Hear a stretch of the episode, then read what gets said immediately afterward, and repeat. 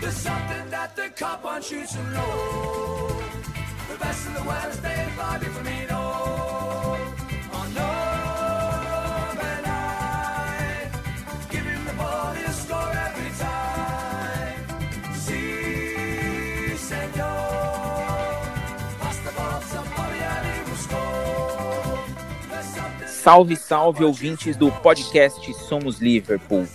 A melhor página de informação sobre os Reds que você verá nas suas redes sociais. Mais um episódio, mais uma rodada de Premier League e muito mais comentários e informações para vocês. Eu e meus colegas vamos começar hoje o nosso programa. Eu, Diego, aqui de São Paulo, É eu, Daniel Dantas, aqui do Rio de Janeiro.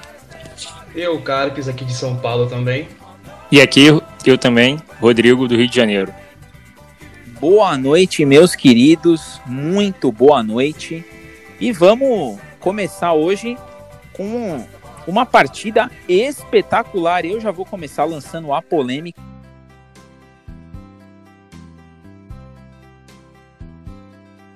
Liverpool 2 a 0. Mané e o garoto Jones e uma atuação monstruosa do nosso glorioso Alisson Becker. E o primeiro passe vai para você, Carpes. O que, que você achou da partida de hoje? 2 a 0 Valeu? Porra, valeu e valeu demais, né? Acho que todo mundo tava comentando isso, que o 4 a 0 contra o City foi um, um caso bastante atípico mesmo, né? É, ao primeiro tempo, eu confesso que eu não gostei tanto assim. O time parecia que tava jogando contra o City de novo, né? Tava morto. Só que aí no segundo tempo, é, a partir do Klopp fez aquelas mudanças, tirou os três de uma vez, acho que foi o, o Origi e mais dois, se eu não me engano, o Fabinho também. A partir daquele momento o time parece que deu uma acordada, tá ligado? E, mano, gostei demais. O time. Aquele é o Liverpool, tá ligado? Liverpool ofensivo, jogando pra cima. É, o Alisson também, igual você falou, sem comentários. É, fez umas defesas ali quando ainda tava 0 a 0 e ainda fez uma no finalzinho ali, né? Evitando o gol do Aston Villa e garantindo mais um clean sheet aí pra ele. Mano, valeu, valeu demais essa, essa vitória aí, hein? É, hoje foi uma, uma partida em que realmente o time começou num pique, aí deu aquela esmorecida e voltou ali depois das alterações. Rodrigo, o que, que você achou do momento em que o Klopp fez as alterações? Foi aquela alteração para para dizer que, olha, vou rodar aqui o elenco ou o Klopp também estava um pouco mais irritado com a atuação pragmática do time falou, olha, vai o meu titular mesmo? Bom, é, acredito que seja tenha sido para rodar o elenco mesmo. Acho que não tem muito a ver essa situação, não. É, fica claro que o time precisa, né, dessa, até porque por ter conta, por ser contra esse lance da, da pandemia, essa volta, assim, dias parado e etc, etc, né, a gente precisa realmente dar uma rodagem, porque a gente não tá naquele pique do Liverpool normal, né, de, porra, aquela voltagem, os 220 por hora o time inteiro ali, então acredito que tenha sido mais por conta dessa rodagem, só para poder dar uma esticada em todo mundo e tal. Foi boa a entrada do Jones, como vocês citaram já. É, o Neco Willis também entrou ali no finalzinho ainda. Não teve muito tempo ainda de fazer muita coisa, mas foi, foi interessante. É, eu, eu, eu- o meu destaque especial, e agora eu, eu vou entrar nessa com o Daniel, porque vale o comentário dele. Daniel, Alisson Becker. Dois programas que a gente fala dele e acho que tá claro, né? Melhor do mundo, não tem outro. É, uma partida sensacional do Alisson. é, sempre que foi exigido, foi muito bem. Ele teve aquela defesa sensacional no chute do Grealish. É, acho que foi um dos destaques do jogo. Talvez o meu. Acho que seria o meu homem do jogo. É, novamente, na pausa, a gente lembra que no jogo contra o Everton ele fez uma grande defesa que garantiu aquele um ponto. Agora, novamente, contra o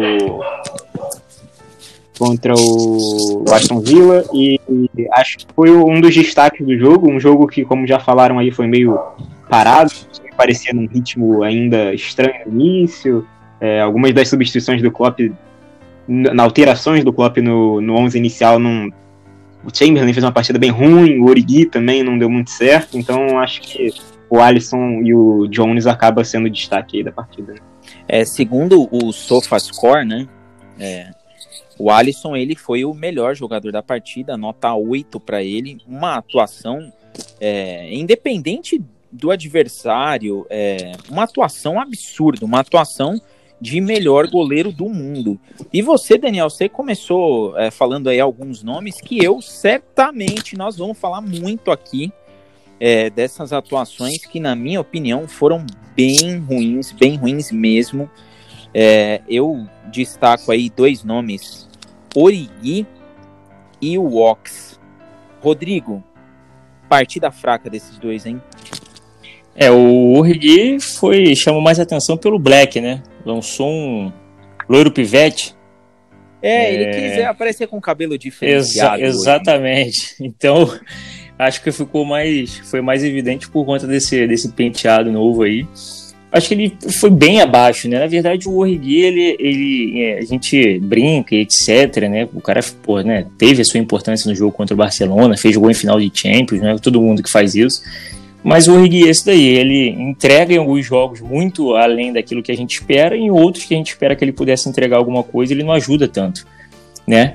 É, às vezes ele, parece que ele não sabe qual é a função que ele tem que exercer em campo, se é pelo lado, se é pelo centro do, do, do ataque, enfim, e fica meio perdido.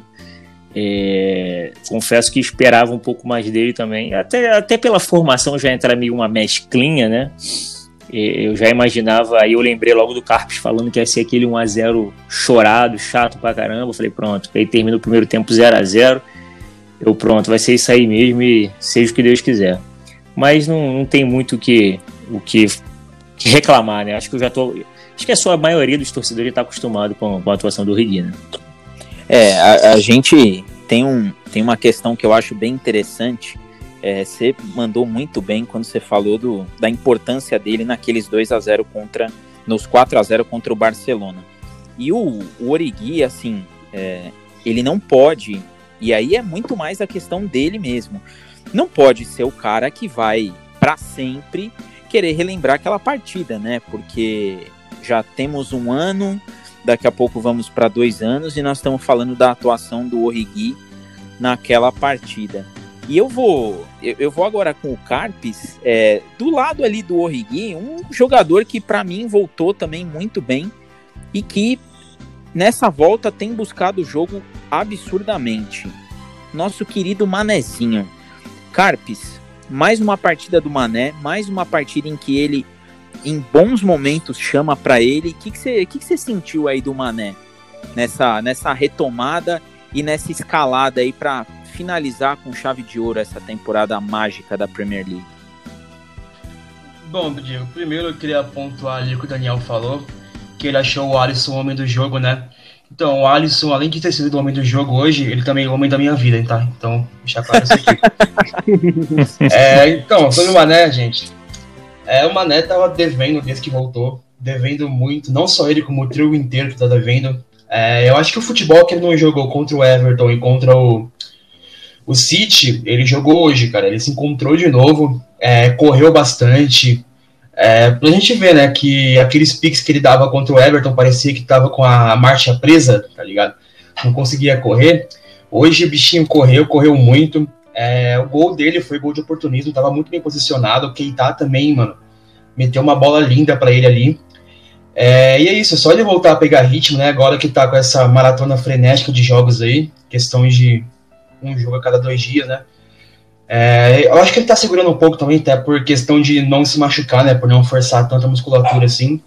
Mas o Mané tá voltando a ser o que ele era antes da parada, cara. Aquele jogador rápido, veloz, que em uma bola pode decidir o jogo pra gente aí facilmente, né? É, o, o Mané, ele. Hoje, principalmente, ele buscou muito mais o jogo, muito mais voluntarioso e criando mais, né? E, e você falou de um jogador que eu vou até aproveitar aí para já antecipar a pergunta que eu faria para o Daniel. Daniel, rumores de Thiago Alcântara mexeram com os brios de Nabi Keita? Porque a partida que ele fez hoje foi muito boa, muito controlado no meio campo, é, soube ajudar demais ali o Fabinho, em vários momentos até ajudou ali na, na recomposição, sendo a primeira opção de passe para o Van Dijk e para o Joe Gomes na saída de bola. O que, que você achou do Keita? É, a questão do, do Keita é, é que ele entrega, mas é um cara que a gente não pode contar muito, né? Um cara que tem lesionado bastante, toda vez que volta de lesão, as primeiras partidas dele são mais ou menos, e depois ele engrena. Não sei se teve alguma relação com o boato sobre o Thiago, não sei de verdade até que ponto isso entra na, na cabeça dos jogadores, etc. O Klopp até respondeu questão sobre o Thiago hoje na, na entrevista, não disse obviamente nada, porque é o padrão, mas só dele responder já, já mostra que o boato tá grande também lá pela Inglaterra. Mas acho que a atuação do Keita foi uma atuação boa. Não achei uma atuação sensacional, não acho que foi uma das melhores dele no Liverpool. Ele deu assistência, uma bela assistência, como o Carlos falou. Mas acho que foi uma partida muito segura dele, tanto no seu posicionamento. Também o, o Keita é um cara que tem um problema de intensidade de vez em quando, parece que ele dá uma desligada no jogo, e hoje eu não senti tanto isso.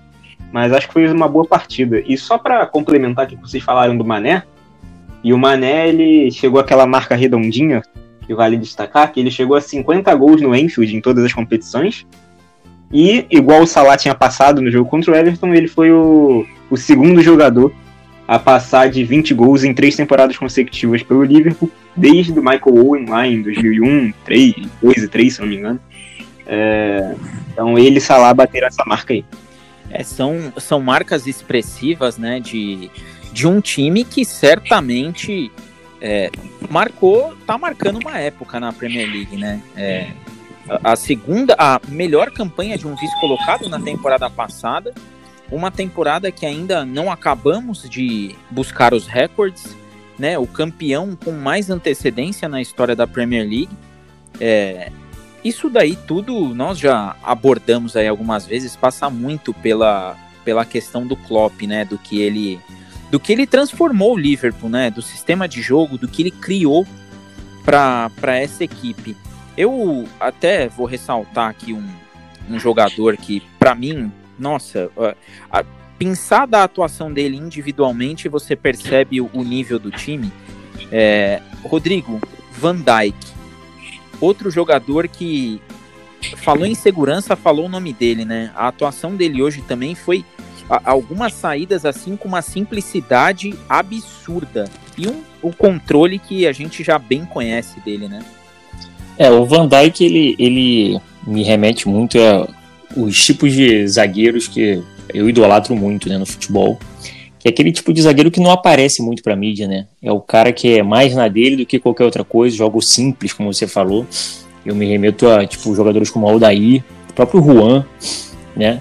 que, que tiveram uma, carreiras brilhantes, e o Van Dijk é esse estilo de zagueiro, que é o cara que é seguro, ele é sim, faz o simples, não inventa, não é aquele cara que quer tentar fazer uma, dar uma enfeitada, ou de repente jogar para a torcida para ser o cara e etc, sabe? Ou tem umas falas marcantes, não, ele faz o dele e mostra essa segurança rotineiramente nos jogos do Liverpool, né? Então, assim, é algo que é, se tornou normal para a gente acompanhar isso, é até estranho quando você vê ele errando de uma forma até grosseira, né? Que, pô, se você for pensar, você vai lembrar de uma ou duas situações que ele possa ter errado, assim, um, um lance, uma limpada ou até um passe. Ele, ele é um cara bem seguro. E é o nosso pilar né, defensivo, assim, junto com o Alisson. Né? Vocês destacaram bastante o Alisson, mas o, o Van Dijk e o Alisson, quando chegaram, eles ajeitaram ali a cozinha, né? É, o, o Alisson, para mim, assim, é, é impossível não falar de como de como ele faz realmente a diferença ali. É, passou, se a bola vai chegando, vai passando por todo mundo, é, para no Alisson. E quando ele toma o gol é porque realmente não tem o que se fazer. É, é surreal, é surreal mesmo. E falando ainda de Liverpool e de elenco e de jogadores, Daniel, aquela listinha que a gente fez de promessas. Neco Williams, nem tanto, mas acho que hoje merece Curtis Jones. Que 10 minutos ali, 11 minutos que esse menino fez, hein? É, 11, não sei exatamente quantos minutos, mas foi bem na partida, né? Entrou com muita vontade, arriscou um chute já de esquerda, de fora da área, que foi longe do gol, mas mostrando alguma personalidade. Entrou com mais vontade, talvez, do que a maioria desses outros jogadores já consagrados entram, né? Porque ele ainda tá tentando mostrar ali o que veio. A gente imagina que ele vai herdar a vaga do Lalana e é um cara que tem mostrado muita personalidade. É, já foi, foi o capitão mais novo da história do Liverpool, acho que no jogo contra o Shrewsbury, se eu não me engano. Shrewsbury, não sei falar direito. Mas, e, outro, e hoje é, ele se tornou o jogador mais jovem a marcar um gol pelo Liverpool na Premier League desde o Alexander Arnold, que marcou lá em dezembro de 2017 contra o Swansea. Ele marcou hoje com 19 anos e 157 dias. Então, assim, é um cara ainda muito novo, que tem um caminho muito grande de evolução e diferente de alguns outros jogadores promissores que passaram pela base do Liverpool, ele tem um espaço, porque o Lalana tá saindo, o Milner daqui a pouco também vai sair, então começa a ter vagas no meio de campo. É, é, essa é uma questão interessante que eu vou até colocar aqui para a gente debater, mesmo que de maneira rápida. É, eu tava, tava lendo nos sites ali de, de Liverpool e tudo mais, é, essa questão dos jovens que quem mudou um pouco o conceito de formação de jogadores foi o Klopp no momento da chegada dele, né? É, o CT de Melwood estava em reforma e o Klopp ele pediu para que se integrasse a, a base desde o sub-15 até o sub-20, é, para que ficasse mais próximo dele, para que ele pudesse acompanhar.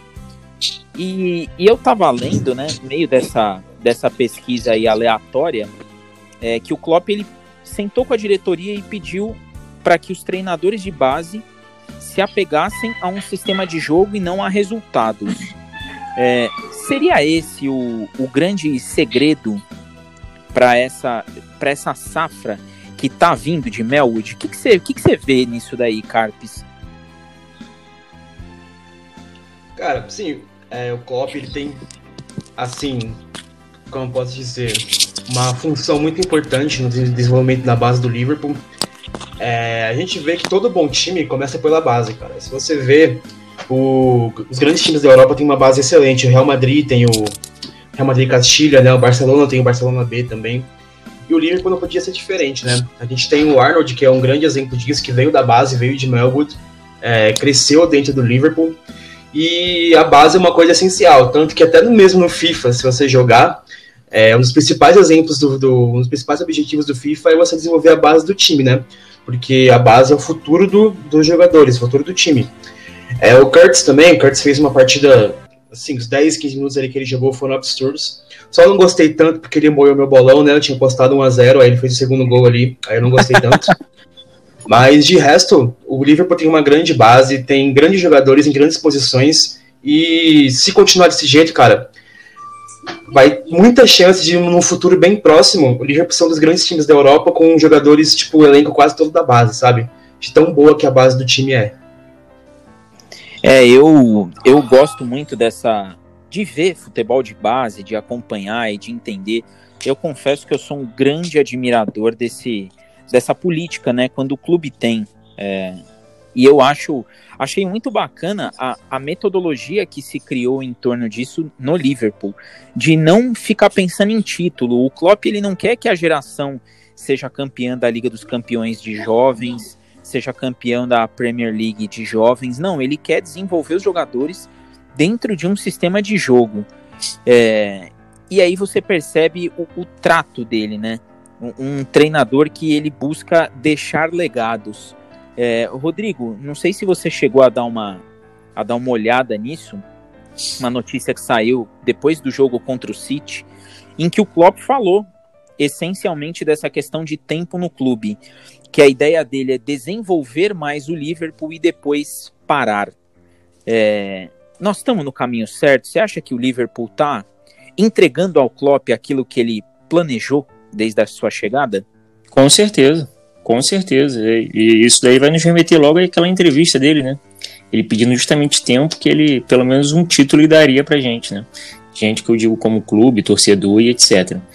E ele cumpriu isso, a risca. Ele teve também o, o suporte necessário para trabalhar, né? porque geralmente na Europa a gente tem, tem a gente vê mais esse, esse tempo né, dado aos treinadores, por mais que esteja num, num período ruim, etc., com algumas derrotas e tal, os treinadores têm um tempo melhor para poder trabalhar e de repente adequar seu, seu esquema de jogo, e o Klopp teve todo esse suporte. né? É, pensou vários jogadores aí que vocês já citaram da base, justamente para fazer parte do elenco. É, conseguiu aproveitar alguns jogadores do elenco desde quando ele chegou, né? O, o Lalana é um deles, né? É, claro que mesclou mais algumas coisas com a chegada de outros, como o Milne, etc, né? E ele veio melhorando, vindo, conseguiu trazer o Salah, e aí veio o Van Dijk e o Alisson nesse caminho todo, mas aí a gente está falando de quase cinco anos de trabalho, né? Então, ao longo do tempo, ele conseguiu arrumar né, o, o time de acordo com o que ele, ele achava que deveria ser o ideal e conseguiu aproveitar as pratas da casa. O Curtis Jones é um, né, tem o Neco Williams agora, teve aquele zagueiro Vandenberg também, se não me engano. Então, assim, a, né, por conta do Mundial de Clubes, a gente jogou a fase da, uma fase da FA Cup com o time todo reserva. Então, assim, é, é, aproveitando os moleque, aproveitando o que o clube oferece para ele. E eu acho que ele tá tirando o melhor que ele pode disso daí. É, eu eu gosto bastante dessa desse estilo do, do Klopp de ser, de desenvolver e de dar uma moral pro jogador no sentido de colocar ele em campo e falar, ó, é, hoje vai depender de você, né? Hoje vai vai depender de você aí para pro time jogar. E você percebe que no final, independente do resultado, ele aplaude o jogador, ele gosta do que ele vê. E eu acho que isso daí acaba deixando um legado bem bacana para quem está subindo, né? Dá aquela confiança pro jogador, dá aquela aquele ânimo pro, pro garoto continuar, né? E, e não ficar tão preso a, a ter que ter um exemplo, a ter que ter um espelho de um grande jogador e aquilo de repente é, queimá-lo. É, agora, um que poderia ter entrado um pouquinho antes, até pela partida fraca do seu é, substituído, foi o Neco Williams, né? É, o Robertson hoje não fez uma partida legal, não no nível que nós estamos acostumados. E o Neco Williams vem chegando aí para deixar uma sombra legal, né, Daniel? É, o, o Neco é quase uma cópia do, do Arnold, assim, no estilo de jogo, né? Muito forte ofensivamente, é, gosta de atacar, tenta cruzar com bastante frequência. É um, é um jogador a se observar, assim. Acho que se o Arnold ficar na direita, na lateral direita, acho que vai ser meio complicado para ele, porque é, é um espaço em que o Arnold deve ocupar por muito tempo, se ele resolver ficar realmente de fato no lateral direita. Mas acho que é um jogador a ser trabalhado e tá pronto para ser o reserva na próxima temporada, assim. Parar de colocar o Henderson improvisado de lateral direito, o Joey Gomes, o Milner, quem for, e dar a chance pro menino aí. Não, obviamente não, não vai tirar o Arnold para colocar ele num jogo de Champions League.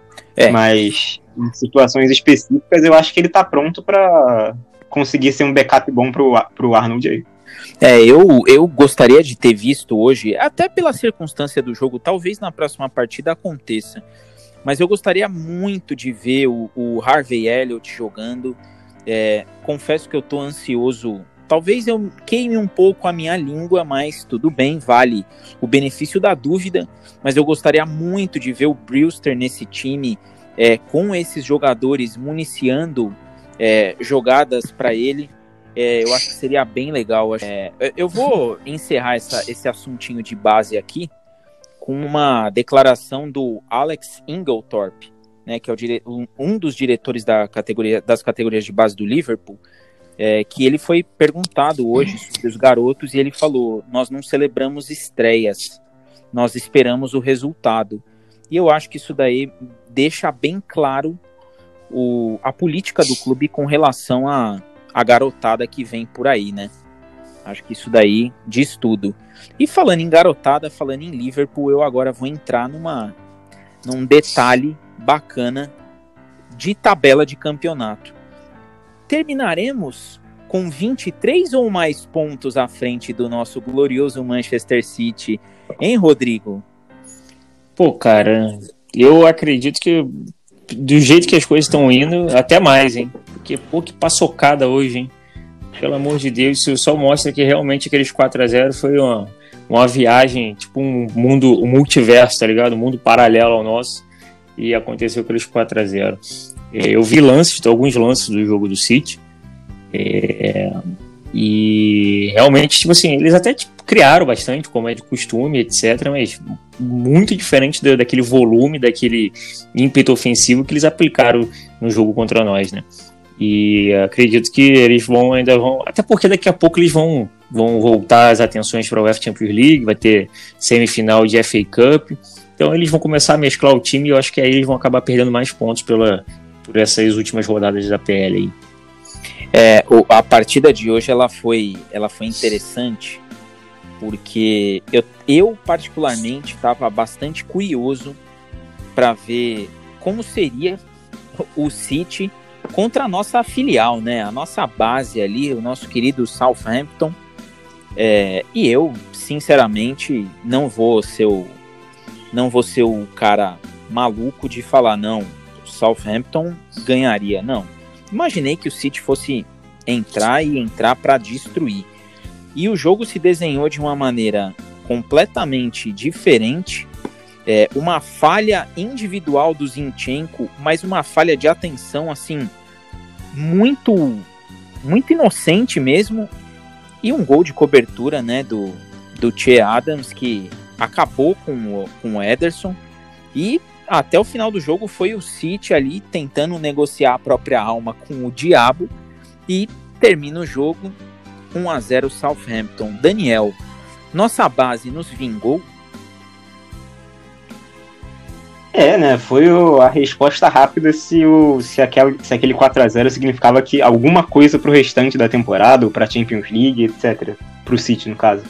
Acho que, da mesma maneira que aquele 4 a 0 não diz se o City vai ou não conseguir ir longe na Champions. Acho que esse 1x0 também não, não diz tanto, mas acho que foi uma sensação boa ver o Southampton, que, que é um time que tem tanto ligação com o Liverpool, de jogador que vem, o Danny Ings que tá lá, que acaba até. A gente acaba até criando uma simpatia de, de ver o time jogando, a gente vê o Danny Ings fazendo gol e etc. Mas acho que foi uma sensação boa. É, hoje, hoje foi uma partida que, confesso, não esperava um, um pique absurdo dos jogadores do, do Southampton. Assim, podia estar tá jogando até agora que de fato não, mas não venceriam mesmo. O City saiu e saiu calado. E, e eu lembrei ainda na hora do Carpes, porque eu fui correndo no Twitter procurar alguma palavra ali do nosso querido Liam Gallagher ou do nosso querido Sterling, que no final da, daqueles 4 a 0 falou que mostrava que estariam prontos para a próxima temporada. Carpes, essa partida de hoje, 1 a 0 Southampton, deixa claro que o Southampton é, tá vendendo caro é, as derrotas ou que o City voltou ao seu normal? Polêmica. Então, é, eu acho que essa partida reflete como a Premier League é um campeonato muito louco, né? Porque é um time que tomou 9 a 0 do Leicester dois meses, três meses atrás, hoje ganha do, do vice-campeão, né? É, e a gente tava comentando também antes de começar o episódio sobre o Ederson, né? Acho que é mal de goleiro, é, o, o goleiro brasileiro ficar adiantado assim demais, tá ligado? Porque o gol que ele tomou é meio que não se toma assim, tá ligado? Foi meio falta de atenção dele também. E em relação a, ao City, assim como o Daniel falou também, foi uma resposta muito rápida, que aquele jogo foi uma coisa bem anormal mesmo, pegou o Liverpool assim, é, não, mas acho que despreparado, né, seria a palavra certa, é, é, festejou demais e esqueceu de treinar, mas é, o City voltou a ser normal, cara. É, o City vai ia chegar uma hora que ia acabar, tá ligado? É, tipo, o Guardiola, ele sabe trabalhar bem em períodos curtos de tempo. Ele já tá há o quê? Uns três anos já no City, quatro anos no City. Chega uma hora que vai acabar.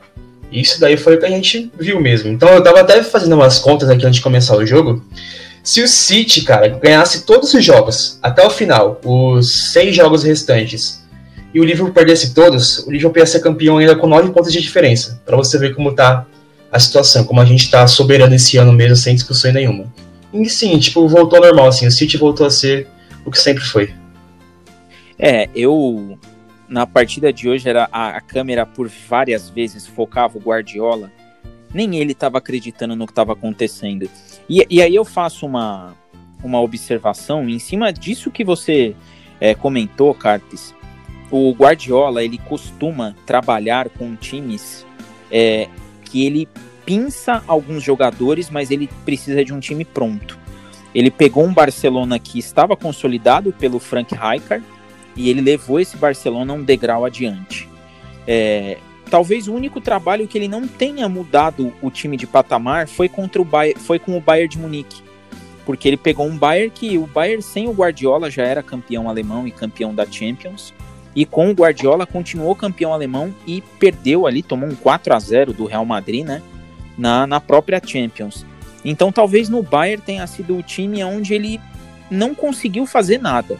No City é inegável que ele mudou o time de patamar, mas você não enxerga um legado nesse curto período de tempo como a gente consegue enxergar nos times do Klopp. E isso eu tô falando no Mainz, tô falando no Borussia Dortmund e agora no Liverpool a gente não enxerga isso daí no Guardiola. Talvez por isso ele entre nessa, nessa vibe aí de que, ó, uma hora o sonho acaba, né? É a, a, é a carruagem que volta a ser a abóbora, né? E eu vou, agora entrando aqui, voltando ao nosso querido Liverpool, né? Depois desse momento maravilhoso com o City. É, próximo adversário nosso, Brighton Hove Albion. Agora eu vou explorar um pouquinho mais de vocês, porque, por incrível que pareça, o Brighton é um time que não é que me preocupa, mas é um time que vale a pena ser visto com olhos mais sérios. É, nas últimas partidas, é, ele só teve uma derrota absurda, que foi contra o Bournemouth, né, 3 a 1 Depois ele empatou em 3 a 3 com o West Ham, num jogo sensacional. Ele empatou em 1 a 1 com o Watford, 1 a 1 com o Sheffield. Ele perdeu do Crystal Palace 1 a 0 num jogo também maluco empatou com o Wolverhampton 0 a 0 ele ganhou do Arsenal 2 a 1 empatou com o Leicester, perdeu só do United e venceu o Norwich 1 a 0 É um adversário para a gente ficar de olho que pode aprontar, Daniel? O que, você acha do Brighton? É, o, o, Brighton é um time que nessa temporada acho que ele já está livre do rebaixamento, acho que precisaria mudar muita coisa agora, nos times que estão abaixo dele para ser uma ameaça de rebaixamento real. Mas é um time que empata muito, é um time que não, não costuma, exceção do último jogo contra o United, vender barato a, a vitória. É um time que normalmente é, consegue competir, por mais que não, não, não seja um time que encante nem nada do tipo. Mas é um jogo que eu espero um jogo algo semelhante com o do Aston Villa hoje. Não, não imagino nada muito diferente. Acho que em termos de valores individuais, o Brighton também não, não, não assusta. Acho até que de valores, em valores individuais o Aston Villa pode até assustar mais.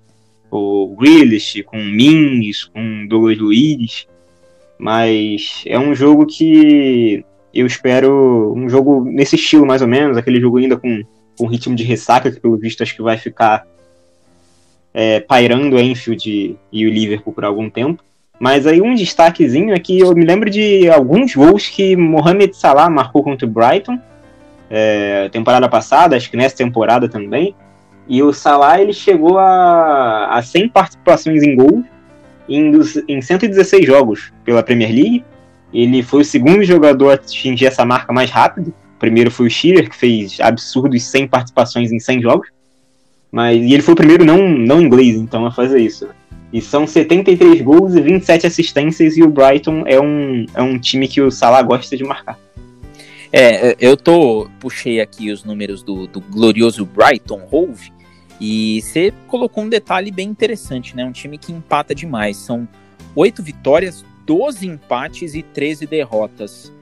É, é um time que, para ter ideia do Burnley, ele tem o mesmo número de derrotas do Burnley, 13. É, só que o Burnley tá lá em cima porque vence mais os jogos, né? É, e concordo com você, o Brighton não tem mais essa. Não, não corre esse risco de rebaixamento real. E aí eu vou com o Rodrigo, é, pensando aí em Brighton, é, no seguinte: o Brighton ele nunca venceu o Liverpool é, em confronto direto aí nessa era Premier League. É, é um time que empata muito um time que vende caro as derrotas. Rodrigo, o que, você espera do Liverpool? Pensando que hoje nós entramos com um time mais misto, essa aura de ressaca que o Daniel bem colocou, que deve ficar aí por um tempo, o que você espera do Liverpool? Passaremos sustos ou teremos aí é, uma partida mais tranquila? Bom, eu vou ser um pouco mais moderado, né? Já que no último podcast eu esperava um 5 a 0 hoje e não aconteceu. Fácil, né? Então, eu acredito que vai ser um jogo tranquilo, né? Eu acho que vai ser mais ou menos nos moldes de hoje, um time fechado, esperando ali estocar um contra-ataque, etc. Apesar de que no primeiro tempo eu acho que o, o Aston Villa hoje foi até um pouco é, mais ousado do que se espera normal de um, de um time pequeno. Pequeno que eu digo mais fraco, venha é, nos enfrentar, né, principalmente em Enfield. É, então, só que eu acredito que vai ser um jogo onde a gente possa conseguir uns 2 a 0 com um time, até com um time entrando com a característica de hoje, umas três, quatro peças diferentes ali para dar uma rodagem no elenco de novo, mas eu acho que a gente vai conseguir um resultado mais tranquilo do que arrancar essa vitória hoje em cima do Aston Villa. E você, Carpes, o que, que, você espera do Liverpool? Força máxima, já ganhou, chega. Eu vou, depois, depois da sua, do seu comentário, eu vou entrar com o Daniel aqui, que ele vai ser ponto interessante aí para pergunta que eu farei. O que, que você acha? O que, que você espera do Liverpool para essa partida? Entra como hoje mais leve e durante a partida vê o que dá? Ou já entra ligado e vamos logo matar no primeiro tempo o jogo, segue o baile? Ser bem assim mesmo. Eles vão entrar meio preocupados assim, vão sentir o jogo primeiro, né? Porque Brighton, como você mesmo disse, nunca deu é, susto na gente, nunca deu muito trabalho. É, o Liverpool adora pegar o Brighton para dar frente, né? Pelo amor de Deus. E vai sentindo o jogo, cara. Acho que vai ser tipo o que aconteceu hoje. O primeiro tempo vai ser aquele primeiro tempo meio morninho, meio sem graça.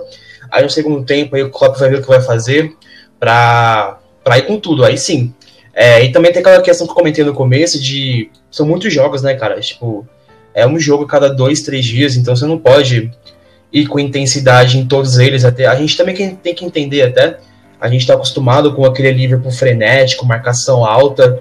É, a gente tem que entender que os jogadores não vão aguentar, né? Vai chegar um ponto que vai cansar mesmo. E vai ficar essa monotonia esse joguinho meio lento mas vencendo é que importa, cara. É, eu acho que esse vai ser um placarzinho mais, mais elástico, não vai ser 1, 2 a 0 cabe uns 4, 5 aí, mas veremos aí, né, o que vai acontecer ao decorrer do jogo. E agora eu volto com o Daniel, porque agora vai ser bem interessante. Daniel, em termos de recordes, quais recordes podemos bater, quais estão mais próximos e quais já era, não tem mais jeito? É, o, ainda tem muitos recordes em jogo, né? Hoje, nessa partida, o Liverpool já, inclusive, está alongando um recorde que já era dele. O Liverpool bateu o recorde de vitórias consecutivas em casa é, do Liverpool do Bill Shankly, lá atrás, da década de 70. Fez 23, agora fez 24, então ainda mantém essa contagem rodando. Além disso, pode bater o, a quantidade de pontos do Manchester City, 17 18, de 100 pontos é, seria o segundo time a passar de 100 pontos. Pode bater o recorde de vitórias no, é, de vitórias no campeonato. Tem que chegar a 32, então ainda falta aí mais algumas. Pode bater o recorde de jogador mais jovem a ganhar a Premier League, porque o Elliott ele precisa de mais três jogos, se eu não me engano, para completar os cinco, que é o que a Premier League coloca como o suficiente, o necessário para o cara ser considerado de fato pela Premier League campeão. É, pode bater o recorde de, de ser o primeiro time a ficar as 19 rodadas em casa, é, ganhar todas elas. É, é um recorde aí que está em busca. Tem muito recorde mesmo. E alguns que não vai alcançar, acho que. É, obviamente o Invicto já não alcançou do, do, do Arsenal 2003 2004. É, o de muito mais gols marcados com certeza não vai, o City fez muito mais na 17 18. O de melhor defesa e mais clean sheet são todos do Chelsea lá do Mourinho lá atrás, que também são bem inalcançáveis. Mas é, ainda tem muitos recordes. É, quem ficar curioso com isso aí, o ouvinte do podcast, pode colar lá no Twitter que eu vou provavelmente dar um retweet num post que eu fiz sobre isso algum tempo atrás. Ah, maravilha. Então, por favor, nos sigam no Twitter, arroba Somos Liverpool para acompanhar esses recordes que ainda faltam. Puxando aqui a tabela, é, a gente ainda tem pela frente o Brighton Hove e o Burnley. É, pensando em recorde, nós hoje temos 29 vitórias, faltariam 3 para chegar em 32. Para bater os 100 pontos, a gente precisaria de fazer 12 pontos de 15 possíveis, de 15 é, que ainda temos a disputar. Rodrigo, é possível para você bater esses recordes em números da Premier League? Então, é, é, essa, essa situação de quebra de recordes, né? É, é claro que todo torcedor, né? Todo mundo, acredito que até o, os próprios jogadores, comissão técnica, o Klopp, todo mundo quer, né? Alcançar o máximo de, de recordes possíveis, né? Desculpa, dentro de uma de uma temporada, ainda mais, né? Com título que já veio, etc. Se, se é, é, possível, é. É possível sim. Só que eu, particularmente, não, não acho que seja. É, é, como é que eu posso dizer? O pote de ouro ao final do arco-íris, entendeu? É claro que eu também acho que acho bacana essa quebra de recordes, etc. Só que tem que ter um pouco de, de, de meio termo com relação a, a, isso. Porque às vezes você pode estar muito focado lá na frente e acaba se distraindo com alguma coisa com aqui agora. Como justamente que é justamente o contrário do que o Klopp gosta de fazer, né? Ele sempre chama a atenção e a responsabilidade porque o próximo jogo é a nossa final. O próximo jogo é a nossa final. E aí, quando entra esse lance de recorde, se a gente vai perder, se a gente vai ganhar, se vai ser invicto, se não vai, eu acho que isso pode atrapalhar um pouco. Mexe, claro que mexe, nós somos seres humanos, nós sabemos, mexe um pouco a euforia do próprio jogador. Ele quer, só que aí acaba meio que atrapalhando, né? É uma, uma ajuda, é uma faca de, de duas lâminas, né? É, que te corta dos dois lados. Então é, é, meio, meio complicado. Agora, respondendo a sua pergunta, é possível. É possível, mas eu, particularmente, não fico muito, muito focado em, em nas quebras de recorde, não. E, e, pensando em tabela, Carpes, agora, agora a bomba hoje vai ficar na sua mão, Carpes. Pensando em tabela, o Liverpool ainda tem, além desses dois adversários que eu mencionei, ainda temos o Arsenal, ainda temos Chelsea e temos Newcastle. Vale a pena para o Liverpool ainda bagunçar essa briga por Liga dos Campeões? Vai valer muito. É, porque recordes eu também acho que é muito possível. A gente só tem esses dois jogos mais chatinhos aí, que é Arsenal e Chelsea. É, pode ter certeza que contra o Arsenal, o Liverpool vai entrar forte, como sempre, quer manter uma vencibilidade já muito longa que tem contra o Arsenal. E contra o Chelsea, a mesma coisa, né? Porque esses são os únicos adversários que brigam ainda por alguma coisa, né? Por alguma vaga. É, eu acho que o Liverpool ele tá focado. Os jogadores, sim, o Klopp nem tanto focado nos recordes, sabe? Então eles não querem perder de jeito nenhum. Não querem saber se o Arsenal quer ir pra Champions, se o Chelsea quer ir pra Champions eles querem só ganhar e bater a maior quantidade de recordes possíveis, sabe? É, porque eu tô vendo aqui, o Chelsea tem 57 pontos, tem uma tabela consideravelmente fácil aí, pega o, o Norwich antes de pegar o Liverpool. É, vai ser uns, uns joguinhos interessantes aí. Acho que a, o que a gente vai ter que acompanhar agora, né, o que resta pra gente acompanhar, são as brigas para as competições europeias, né? Porque o título já está decidido. Agora o interessante mesmo é as brigas para a Europa, para a Champions e o rebaixamento também que está meio interessante, né? Tá bem bolado lá na parte de baixo da tabela também, né? É, ali a, a parte de baixo, Aston Villa, Bournemouth, Norwich e até o Watford, eu colocaria o West Ham, né? Colocaria ainda o West Ham, mesmo é, com os últimos resultados aí promissores, mas ainda não tá, não tá livre. Para mim, do Brighton para cima, tá muito uhum. mais tranquilo. Mas Vamos pensando em. O Norwich, Norwich tá rebaixado matematicamente, né? Então a é. gente tem aí duas coisas para disputar ainda. Eles são quatro times consideravelmente tradicionais, assim, né? O Aston Villa nem se fala, o nem se fala, então vai ser uma, uma briga boa. E temos quatro times para duas vagas. Então vai ser bem interessante. Vai ser bem, vai ser bem bacana. Vai ser bem show de bola. Daniel, agora, ainda pensando em tabela, e até mantendo essa, essa pergunta, é, vai ter graça para o Liverpool bagunçar aí essa, essa briga, pelo menos do Chelsea, para a Liga dos Campeões, pensando que são só dois pontos que separam Chelsea do United? É, acho que não, vai ser, obviamente, um objetivo dos jogadores, mas acho que o objetivo, se tiver um objetivo de jogadores, vai ser o recorde e manter o ritmo para a próxima temporada. Mas acho que para o torcedor pode ser interessante, né? É, acho que, como torcedor do Liverpool, ver o Manchester mais um ano fora da Champions seria ótimo, mas que seja complicado devido à questão do City, o time voltou bem, etc.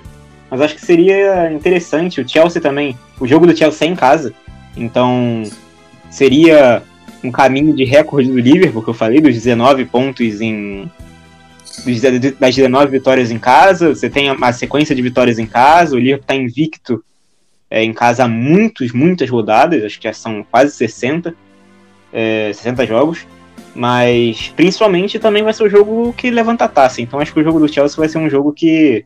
Já que a, o jogo pós-título do City foi um meio que um fracasso e aquele gostinho amargo de ressaca, acho que esse do Chelsea pode ser importante para isso. E vocês falaram de rebaixamento, só um, um adendo aqui, que para mim, do Brighton para baixo, se pudesse, cair todo mundo. Que é um, um pior que o outro, meu Deus do céu. O West Ham agora deve escapar, né? Ganhou do Chelsea, já abriu quatro pontos aí, mas é muito time com futebol horrível de se ver. Exatamente, é, é, é isso daí que eu ia até aproveitar para perguntar pro Rodrigo é, a qualidade dos times que estão brigando para cair, né? A, é impressionante como o West Ham que está no, nos aparelhos ali, né? Talvez um respirador ajude, mas o Watford teve uma mudança brusca de até de futebol mesmo, que na última temporada não apresentou esse futebol horroroso que apresenta agora.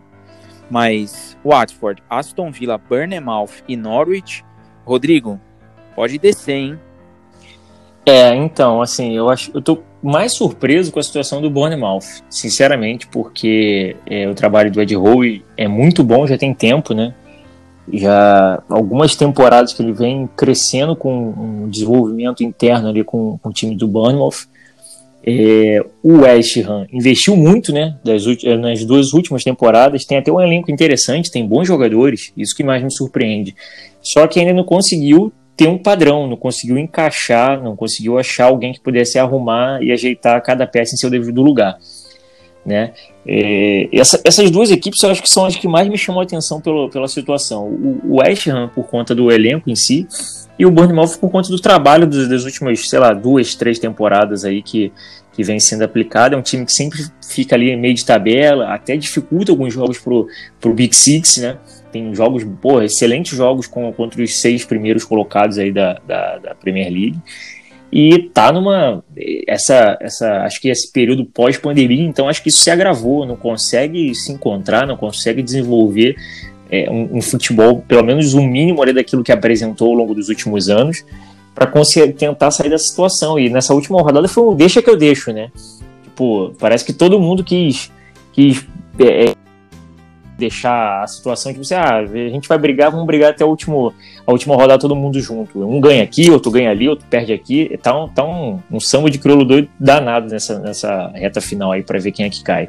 O Norwich já tá virtualmente rebaixado, né? Acho que era natural você aceitar que ele subisse e fosse cair novamente.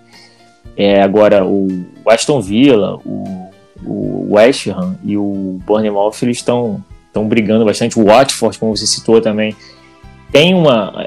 Assim, o Watford, eu, eu sinceramente, eu, é, é, é, difícil comentar o momento do Watford, que eu acho que desde o início dessa temporada ele já não iniciou bem. E, e na temporada passada eles tiveram até um, um, um, período ali interessante, só que eu acho que nessa, nessa, nessa temporada eles já iniciaram já mal, entendeu? Sim. E, e até aproveitando, antes de eu te fazer uma uma pergunta aí pensando nas próximas partidas. É, eu vou colocar aqui os, os retrospectos desses times nos últimos cinco jogos. Do West Ham para baixo. O West Ham, nas últimas cinco partidas, três derrotas, uma vitória e um empate. O Watford, quatro derrotas e um empate. Aston Villa, três derrotas, dois empates. E Bournemouth e Norwich, cinco derrotas. Assim, não tem muito o que fazer, né? É, já foi. São times aí que vai ficar do Watford, o West Ham tá ali no bico do corvo, mas Watford, Aston Villa, Bournemouth e Norwich, certamente ano que vem teremos jogos deles na Championship, pelo menos de três desses, né? E Rodrigo, a pergunta que eu quero te fazer, até só um minutinho, Daniel, você já entra aí Tranquilo. com o pincel. Rodrigo, jogo contra o Chelsea, jogo de taça, tem que ir pra cima com força máxima ou jogo de camaradagem? Tem que ir pra cima. Tem que ir pra cima pra. Pô, é o jogo onde né, todo mundo quer, vai estar ansiosamente esperando pra ver aquele momento do Henderson levantando a, a PL, enfim, né? Então acho que tem que ir pra cima. Tem que ir pra cima. Acredito até que o. Eu acho que pro Chelsea vai ser mais uma situação de jogo de camarada. Mas eu acho que pra gente tem que ser. Tem que ser, tipo assim, ó. Vamos mostrar que realmente é a gente que manda aqui, nós somos os campeões mesmo, vamos pra cima. Vencer acima de tudo. Daniel, por favor. Não, só, só fazer um adendo aqui que o Rodrigo falou do bom trabalho do Ed Howe no, no Bournemouth. E, e tinha, vinha sendo bons trabalhos, né? Um time que acho que nunca tinha subido pra Elite, ou não subia há muito tempo. Mas assim, convenhamos que um time que contrata o Solanke por 20 milhões e o Jordan Ibe por 15 milhões merece jogar Championship, né? Esse Tem esse pequeno detalhe. e realmente você esperar algo promissor dessas duas pérolas que já vestiram a nossa camisa e deixam saudade tendendo a menos infinito, é realmente é, são jogadores que vão disputar a Championship e talvez lá consigam alguma coisa, mas Premier League o nível é diferente, né? É, é outra coisa, é outro nível. E aproveitando aqui que nós estamos falando de, de tabelas, de adversários e de próximas rodadas, chegando aí nesse final de episódio, né? Vamos para os nossos famigerados palpites, Carpes.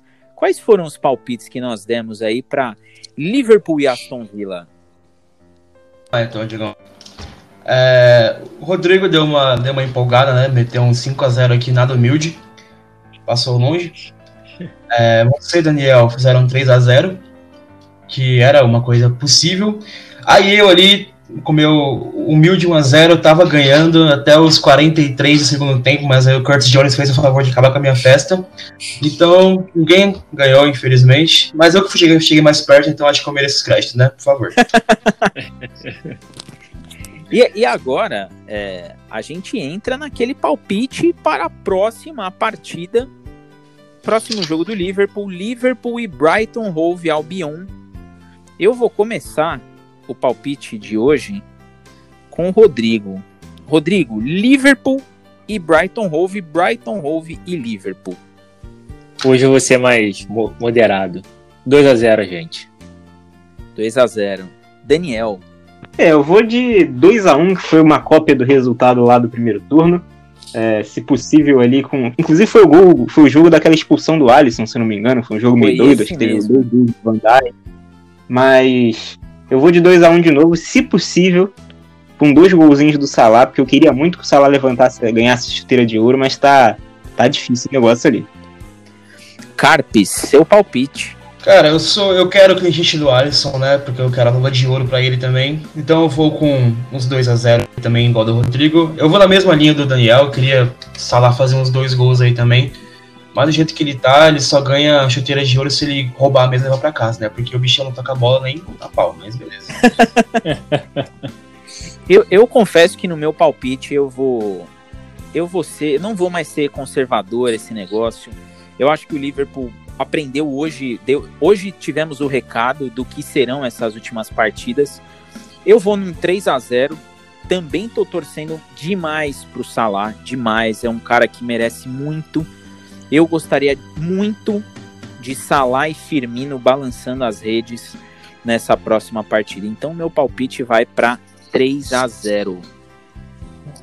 Esse é o meu palpite. E você, Carpes, anota que daqui três dias estaremos de novo para colocar esses palpites à mesa. Anotado Pessoal. aqui. Acho que o nosso, o nosso gongo hoje começa a bater. É, Gostei demais do episódio, desse programa. Presença de vocês, como já diria o poeta, inenarrável. E eu me despeço por aqui e aguardo vocês em três dias para a próxima rodada Brighton Hove e Liverpool. Carpes, Daniel e Rodrigo, eu me despeço de vocês. Até a próxima. E agora é com vocês. Cada um se despeça. Vamos deixar os nossos ouvintes descansarem e voltamos em breve. É isso aí, valeu galera, obrigado pela audiência aí. Até dia 8 aí com mais um episódio para vocês. Valeu galera, obrigado aí por todo mundo que ouviu, também ao Carpes, ao Rodrigo e ao Diego. E daqui a pouco a gente volta aí, se possível, com mais uma vitória do Liverpool e esse, essa reta final de Premier League com, com desfile dos campeões. Valeu galera, muito obrigado aí, um abraço a todo mundo aí da, da, da mesa aí. É, muito obrigado aos nossos ouvintes, obrigado pelo feedback, pelo apoio que tem dado à equipe. E simbora, come on rides. Um último recadinho antes da derradeira saída.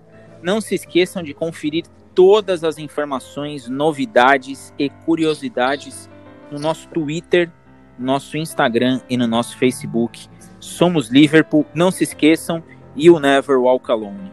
Pessoal, até a próxima. Fui!